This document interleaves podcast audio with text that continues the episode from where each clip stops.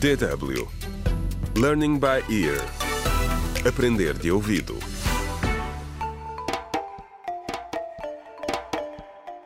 Contra o crime.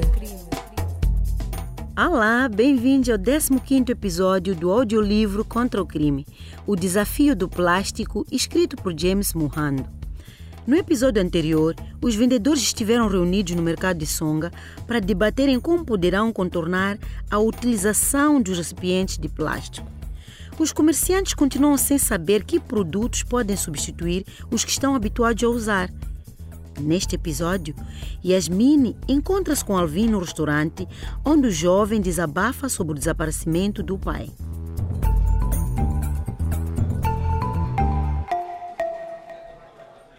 Alvin estava sentado num pequeno restaurante em Songa, a pensar sobre o que tinha acontecido. Um empregado do bar onde o pai costumava ir tinha lhe dado uma informação muito interessante. Da última vez que ele tinha lá estado, discutiu com um amigo, um colega chamado Osvaldo.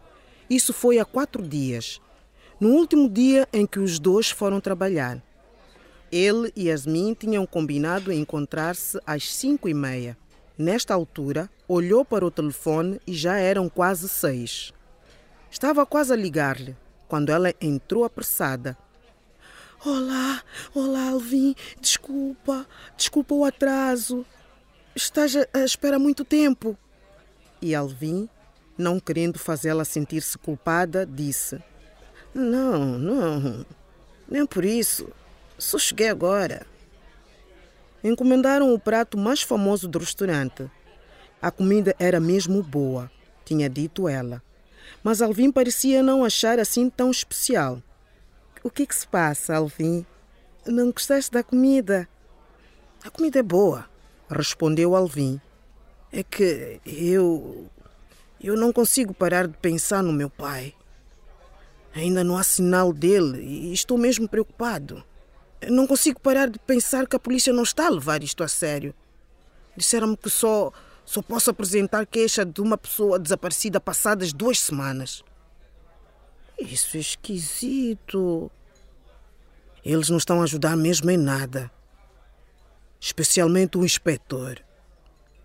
É, já pensaste em colocar cartazes Podias usar uma fotografia dele e, e pedir às pessoas que telefonassem com, com, com informações. Alvin achou a ideia brilhante. Yasmin contou-lhe do encontro com o pessoal do mercado, o que pareceu animá-lo um pouco. Por que é que não escreves sobre isso? Era exatamente isto que ela planeava fazer. Ela escreveria um blog para dar mais informações aos vendedores do mercado e aos membros da comunidade que não entendiam porque é que o plástico descartável é um problema tão grande. É, precisamos de educar as pessoas sobre o impacto do plástico eh, nas nossas vidas. Tenho a certeza de que isso será mais eficaz do que prendê-las. Contra o crime.